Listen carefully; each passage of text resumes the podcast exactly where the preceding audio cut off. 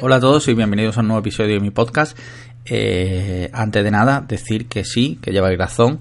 He tardado mucho en sacar un nuevo episodio, he tardado yo creo que más de un año perfectamente.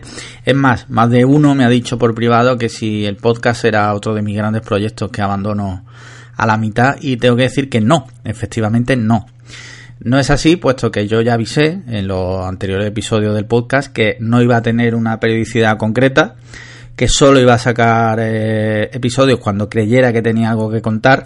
Y la verdad es que mi vida ha sido bastante, bastante ocupada. Bueno, ha sido no, ha estado, he estado bastante ocupado últimamente en el último año y por eso no he tenido tiempo de ni de ni tiempo ni ganas de sacar episodios. Dicho esto, eh, el que haya querido me ha podido escuchar perfectamente muteados, que en 2018 hemos sacado varios episodios. Si no lo habéis escuchado, pues ahí los tenéis. Y también en 2018 hemos sacado el canal de YouTube de, de Cine en Serio, con lo cual el que haya querido verme y escucharme también lo tiene ahí, lo tiene en YouTube, lo tiene también, creo que Paco, mi compañero, lo está subiendo también a, a iVox en, en audio. Con lo cual, hombre, si la gracia es escucharme a mí, ahí lo tenéis, ahí lo tenéis disponible. Dicho esto, eh, tengo que decir que, que el podcast de hoy va a ser un poco tema un poco serio, ¿vale? No es la tónica habitual, el, ya me conocéis en general, quien me conozca de Twitter y eso sabe que normalmente siempre me gusta estar de, de cachondeo, pero en este caso vamos a ponernos en serio. Y es que vamos a hablar de un tema un poco delicado, ¿de acuerdo? Ya habéis leído seguramente el título y más o menos podéis hacer una idea de por dónde van los tiros. Este podcast, en principio, este episodio, lo tenía pensado haberlo grabado eh, antes del 24 de diciembre para publicarlo el 24 de diciembre por un motivo que luego, luego ya os explicaré. Y es que eh, básicamente el 24 de diciembre se hubiera cumplido un año.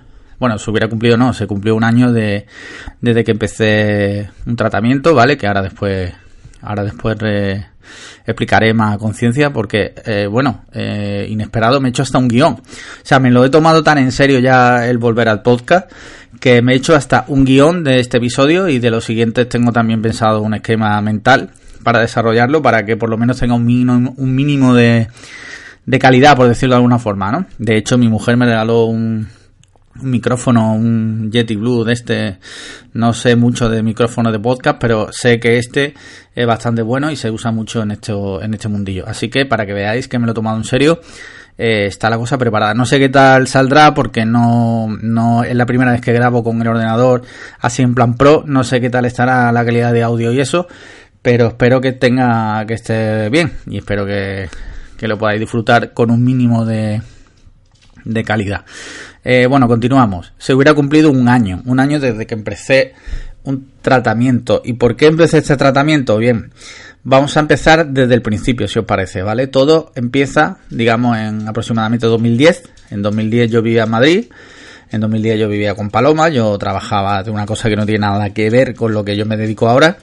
Y, y yo tenía una vida normal, como la de cualquier persona. Con, en 2010 yo tenía 27 años, 26, 27 años. Yo trabajaba, tenía un trabajo normal y corriente, trabajaba en la UNED de informático y mi vida era pues normal. Salía, entraba, pues lo normal de una persona de esa edad, ¿no? Y el caso es que eh, eh, en esa época yo empiezo a notar que me ocurre una cosa que de repente se empieza a convertir como en algo que me empieza a pasar demasiadas veces, ¿no? Eh, y es que salía por ahí, a cenar, a comer, a merendar, a dar una vuelta y de repente me entraba un dolor de barriga brutal, nivel tengo que entrar al baño ya. O sea, tengo que entrar al baño inmediatamente. Eso, evidentemente, al principio me lo tomo como un poco a cachondeo, en plan de joder, qué putada, ¿no? El apretón que me dio. Pero de repente esto se empieza a convertir en algo como regular, ¿no? Empiezo, cada vez me empieza a pasar más veces, ¿no? Todo, todo esto, ya digo, Madrid 2010. Eh, claro, yo en aquella época además era una persona muy, ¿cómo decirlo? Muy, pues que me rayaba muchísimo la cabeza con las enfermedades, es que no me sale ahora mismo la palabra. Hipocondriaco. No llegaba al nivel de hipocondriaco, pero sí es verdad que cada vez que ve tal, me empezaba a comer el tarro con que, y si tengo tal, y si tengo cual. En este caso, lo que me dio por pensar, evidentemente, era que tenía cáncer de, cáncer de colon o cáncer de estómago. Evidentemente, pues no fue el caso, pero eh, ya digo, esto de, los dolores de barriga y de tener que ir al baño ya empieza a ser como muy, muy bestia. Empieza a pasarme ya casi siempre que salgo, me ocurre, ¿vale? Entonces, bueno, sin pasan los meses, yo rayándome la cabeza con que si tengo esto, con que si tengo lo otro, y ya eh, a finales de 2011 dejamos Madrid por situaciones que no vienen al caso ahora mismo en este podcast y nos mudamos a Málaga. Ahí ya mis padres, pues eh, preocupados un poco por si yo pudiera tener algo o no, me, me llevan a, a, un especialista aquí en Málaga, uno de los mejores en el tema del estómago, no recuerdo ahora mismo el nombre. Me hacen varias pruebas, me hacen pues lo típico si hay sangre en heces, eh, me introducen incluso una cámara por el ojete, hablando claro. Eh, y todo eso sale que no tengo nada. O sea, no tengo nada físico, no tengo ningún problema, no tengo evidentemente cáncer, no tengo nada. No tengo Crohn, no tengo nada. Y lo único que me dicen es que tengo colon irritable. ¿Vale? Colon irritable, yo ah, en aquel momento había escuchado alguna vez sobre ese tema, pero nunca, no, vamos, no tenía ni idea de por dónde iban los tiros. El médico me dice que, bueno, pues que no, en principio no, no es un problema serio, pero que es una enfermedad eh, teóricamente eh, crónica y que no tiene cura como tal, puesto que no es un problema físico, digamos, ¿no? Total, esto por un lado está bien, evidentemente que te digan que no tienes una cosa seria tipo cáncer y tal, está de puta madre, pero por otro lado dices tú, coño, tengo un problema eh, que no tiene cura. Eh, entonces, claro, al principio pues bueno, me lo tomo más o menos bien, lógicamente, y, pero el problema no cesa. ¿No? Pasan los años, el problema más o menos sigue siendo el mismo. Eh, yo más o menos lo tengo medio controlado, ¿no? O, por lo menos eso era lo que yo creía. Porque sí es verdad que paulatinamente y poco a poco el problema cada vez era más grande, ¿no? A mí cada vez eh, me, digamos que me, este problema, el colon irritable, la vida me la iba como, digamos, mm, cercando más y más, ¿no? Había situaciones en las que yo no quería meterme, tipo, pues vamos a ir a subir un río y tal. Yo no quería ir, no quería hacer ese tipo de cosas porque yo decía, bueno, y si estoy ahí, me dan ganas de ir al baño y tal. En fin, eh, os podéis imaginar el chapú, ¿no? Entonces, bueno, más o menos tengo una vida relativamente normal, ¿vale? ¿Y qué pasa? En 2013, eh, mi padre cae enfermo, ¿vale? De un día para otro. Eh, lo ingresan en el hospital, un problema bastante serio. Y yo tuve que hacerme, bueno, yo es que trabajaba en aquel entonces en la empresa familiar, pero yo tenía un trabajo normal. Mi padre era gerente de la empresa y yo tenía un trabajo normal eh, como el resto de compañeros, ¿no? ¿Qué pasa? Que al caer mi padre enfermo, evidentemente decidimos que la empresa no se puede parar porque tenemos que comer, tanto mi familia como los empleados. Entonces, pues yo me hago cargo de la empresa de un día para otro, básicamente. ¿Qué pasa? Yo ni tengo formación ni nada, entonces todo lo tengo que ir aprendiendo, aprendiendo sobre la marcha. En principio no hay ningún problema, pero es verdad que si eh, al colon irritable le sumas eh, además, digamos, nerviosismo externo como es dirigir una empresa, que por muy grande o muy pequeña que sea, el que haya dirigido una empresa pequeña o grande sabe que esos son problemas 24 horas, pero claro, no me queda otra, lo hago y ya está, ¿no? Evidentemente no tengo queja en ese sentido, pero es verdad que todos esos pequeños detalles se van sumando a, eh, a mi problema. ¿De acuerdo? Todo eso, pues desde 2013, pues más o menos sigo controlándolo, tal. Y ya de ahí nos trasladamos al año 2016, el año en que yo me voy a casar. Yo me caso en noviembre y 2016 fue un año muy, muy, muy movido. Fue el año de la boda, fue un año muy tenso. Eh, me fui de viaje a Galicia y lo pasé fatal, fue un infierno. Fuimos a una boda y lo pasé, pero fatal porque estaba súper mal del colon irritable. Estaba a niveles de ir al baño, pues perfectamente 10 veces al día.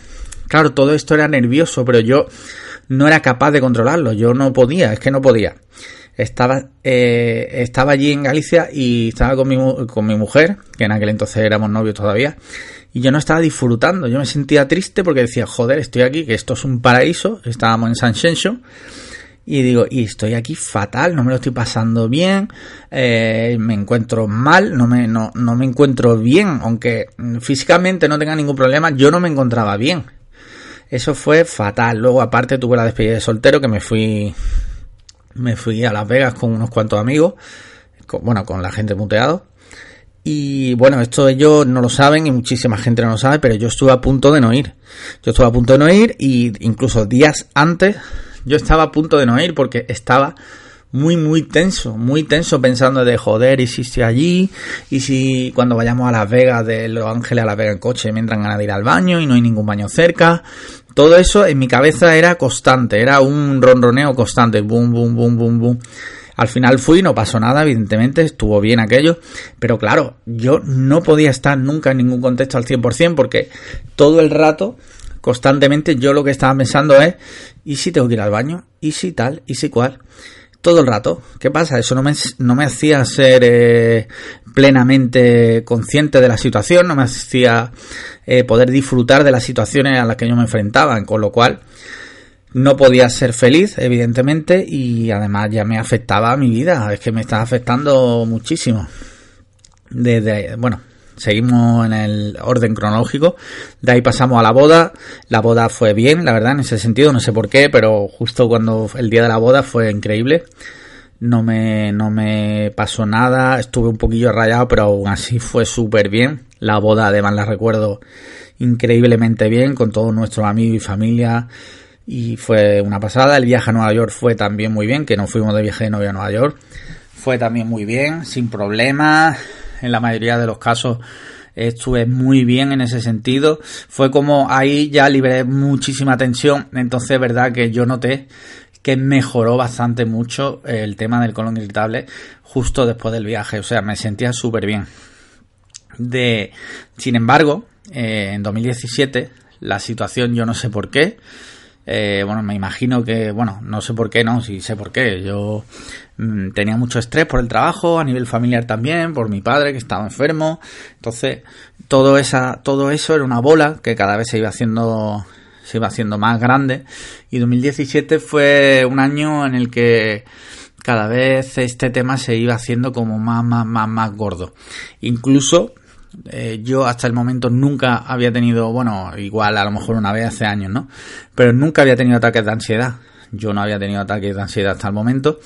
Y en 2017, digamos por noviembre o por ahí, tuve dos seguidos, ¿vale? Eh, de la situación del colon irritable. O sea, tuve uno en el peluquero que me puse malísimo, malísimo, malísimo de, de, de estas veces, yo no sé si quien no haya tenido un ataque de ansiedad no sabe por dónde van los tiros, pero fue un de esto, un, el pecho parecía que es que me iba a reventar, o sea, era, era increíble. Lo pasé fatal, fatal, fatal. Y, vamos, eso ya fue como estaba, estaba yo que, no podía ni siquiera estar en mí. Eh, quedábamos con amigos y yo no estaba bien, yo no, ni siquiera me apetecía quedar con amigos.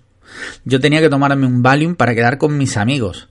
Entonces ya ahí llegó un momento, en diciembre o, finales de noviembre de 2017, que yo ya tomo una decisión, ¿vale? Y digo, esto no puede ser. A ver, yo tengo 33, 34 años, yo no puedo estar así. O sea, si yo estoy así ahora, mi vida va a ser una mierda, porque esto cada vez se va a hacer más grande. Entonces ya tomo la decisión, eh, lo hablo con mi psicóloga, ¿vale? Yo voy a la psicóloga de hace un montón de años, no me no es una cosa que oculte ni nada, ni, ni mucho menos. Yo, de hecho, tengo la, teoría de que todo el mundo debería ir al psicólogo, pero bueno, eso ya es una teoría mía y no tiene por qué, no la tenéis por qué compartir vosotros, pero bueno. El caso es que yo hablo con mi psicóloga, le cuento ya esto, porque yo, este era un tema del que yo no hablaba con mi psicóloga, yo hablaba de otras cosas, pero no de esto. Y, hablamos de esto y ella lo que me recomienda es que vaya a un psiquiatra, le cuente lo que me pasa y a ver qué es lo que qué es lo que me dice ella, que seguramente me iban a mandar un tratamiento, pero que bueno, que eso era ya decisión de la psiquiatra. Voy a la psiquiatra que me recomienda ella, le cuento mi problema y ya esto fue el día 23 de diciembre de 2017 y le cuento mi problema, ya me dice que vale, que el cuadro que tengo claramente de ansiedad, no llego a tener depresión, ella desde luego no me no me no me dice que tenga depresión, pero es verdad, yo creo que si yo hubiera seguido así y yo no hubiera ido al psiquiatra, posiblemente yo hubiera entrado en depresión. Porque mi vida estaba ya totalmente descontrolada. Yo no podía quedar ni siquiera con mi madre a comer por ahí. Porque es que no podía, no podía. Me, me, sentía fatal. Entonces eh, la psiquiatra ya me manda un tratamiento y yo empiezo el tratamiento el día 24 de diciembre. Y es por ello que yo quería haber sacado el podcast 24 de diciembre, un año después, para contaros mi experiencia. ¿Y qué pasa? Empiezo el tratamiento, al principio mejoro. Bueno, perdón, aparte del tratamiento, mi madre, para Reyes, me regala una prueba de mindfulness. ¿Vale? Yo en principio, cuando me regala esto, digo yo, esto qué mierda es, mamá. El mindfulness, a mí los rollos estos de hippies y tal, a mí no me mola nada. Yo además soy muy pro ciencia, pro medicina y tal, y yo digo, mira, yo le acepto el regalo, le digo, mira, yo voy a ir, ¿vale? Tú me has regalado una sesión de mindfulness, voy a ir, porque tú me la has regalado, pero te digo, si voy allí y no me mola el rollo, si es rollo hippie, rollo vegano, tal, yo no voy más. Te lo agradezco, pero si no me mola el rollo, no voy más. ¿Qué pasa? Voy allí y el rollo no era para nada lo que yo me imaginaba. O sea, la chica que da Mindfulness, que se llama Mabel, que os la recomiendo si a alguien de Málaga le apetece probar, que me pida el contacto porque es increíble. A mí me ha cambiado la vida el Mindfulness, básicamente. Yo voy allí, llego, ella es psicóloga, con lo cual no es el rollito este de, de mindfulness de vamos a cambiar tu vida. No, no, no, no, no. No van por ahí los tiros. El mindfulness, por lo menos el que hace Mabel, al que yo voy, vamos allí, hacemos una meditación y luego se hace una charla de cómo ha ido la meditación. Pero claro, esto no es ir un día a la, semana a meditación y ya te cambia la vida. Esto es un trabajo diario. Diariamente hay que meditar un ratito al día y convertirlo en, en, una forma de vida. El mindfulness. Disfrutar el momento que estás viviendo en ese instante, ¿no? Que era todo lo contrario a lo que yo antes de empezar el tratamiento y el mindfulness era lo contrario. Yo cuando quedaba a lo mejor el fin de semana con amigos, yo era un lunes, yo ya me estaba comiendo el tarro de y el viernes vamos a ir a tal y qué pasa y si yo ahora voy para allá y me dan ganas de ir al baño y voy en el coche y tengo y tengo que ir al baño y tal y cual y si en el restaurante tengo que ir al baño y no puedo entrar en ese momento, era todo lo contrario al mindfulness. Gracias al mindfulness y al tratamiento, yo ahora mismo soy una persona totalmente distinta. O sea, mi vida, y perdonad si me pongo muy efusivo en ese sentido, pero mi vida ha cambiado radicalmente, soy muchísimo más feliz, soy muchísimo más consciente en cada momento de lo que estoy haciendo y de, y de cómo lo estoy viviendo y eso repercute en mi felicidad, eso repercute en mi forma de, de, de, yo relacionarme con los demás, tanto a nivel laboral como a nivel personal. Eh, o sea, todo eso para mí es un, ha sido un beneficio. Entonces, eh, ha sido impresionante el mindfulness junto al tratamiento porque yo he aprendido a que si yo estoy con mi mujer cenando, pues yo estoy con mi mujer cenando y yo estoy con mi mujer y estoy disfrutando de la comida y estoy mm, hablando con mi mujer. Quien dice mi mujer dice con un amigo, quien dice eso dice viendo una película, quien dice eso dice jugando a la play. O sea, vivir cada momento. Si yo estoy jugando a la Play, yo estoy jugando a la Play, no estoy jugando a la Play, pero a la vez estoy pensando en que, hostia, mañana en el curro tal cosa. Oye, y mañana no sé qué, y pasado mañana no sé cuánto. No, no, no, no. Si yo estoy jugando a la Play, juego a la Play. Cuando yo tenga que trabajar, voy a trabajar. Y voy a dedicarme a trabajar. Y, y, eso en ese sentido, ya digo que el mindfulness me ha ayudado un montón. Y ya digo, eso es un trabajo diario, no es voy al mindfulness, me leo un libro y ya me cambia la vida, ni, ni de coña. O sea, eso no, eso no existe. Y si os cuentan eso, es mentira. Y si os cuentan que es mindfulness, porque yo sé que hay muchos sitios de mindfulness que te dicen que, que el crecimiento personal y te cuentan una milonga impresionante, que era el concepto que yo tenía antes del mindfulness, antes de ir, pero nada más lejos de la realidad. Si das con un buen profesional y das con buenos compañeros, como ha sido mi caso, eh, te puede cambiar la vida por completo. Te la puede cambiar, pero sin duda alguna. ¿eh? Dicho esto, eh, si os parece ya para ir eh, para ir concluyendo, decir que ¿por qué cuento esto? ¿Por qué estoy contando yo aquí esta película de este tío que era el psiquiatra y el mindfulness? ¿Qué mierda le pasa al tío este? Yo esto no lo cuento para yo hacerme aquí ni el chulo, ni decir, oh, qué guay, mi vida cambia. No, Yo esto lo cuento porque yo soy consciente, y de hecho las estadísticas están ahí, que este tipo de problema, por desgracia de hoy, le ocurre a muchísima gente y a lo mejor soy consciente de que yo, que tengo un altavoz muy pequeñito, pero lo tengo, y, a lo mejor alguien que me sigue lo puede oír y decir, alguien que se encuentre mal en ese sentido, no digo ya de colon irritable, sino a nivel mental, no se sienta al 100%, y a lo mejor no sabe cómo mm, meterle mano al tema, pues yo cuento mi caso, ¿vale? Para, para que veáis que puede haber salida. Evidentemente, casi siempre se puede salir.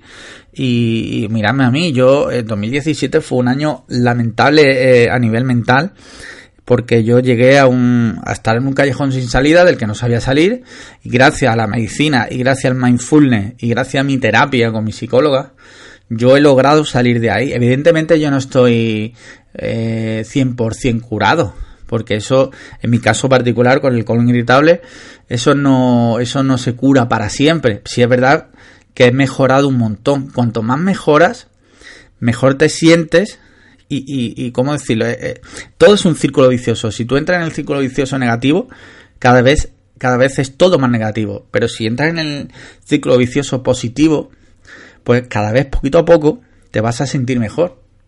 Y yo esto lo cuento aquí y me abro a vosotros de esta forma porque soy consciente de que a lo mejor alguien no se siente bien, no sabe cómo hacerlo, no, no, no ha encontrado la forma de meterle mano, a lo mejor sus familiares en ese sentido no le ayudan porque no saben, porque no, hay gente que no le gusta a los psiquiatras, hay gente que está en contra del mindfulness, incluso de la terapia psicológica, puede ser, pero yo cuento mi caso para que veáis que se puede hacer, se puede arreglar y, y no podéis dejar, sobre todo si sois jóvenes, porque eh, la vida la vida es muy larga como para estar amargado ya con siendo joven.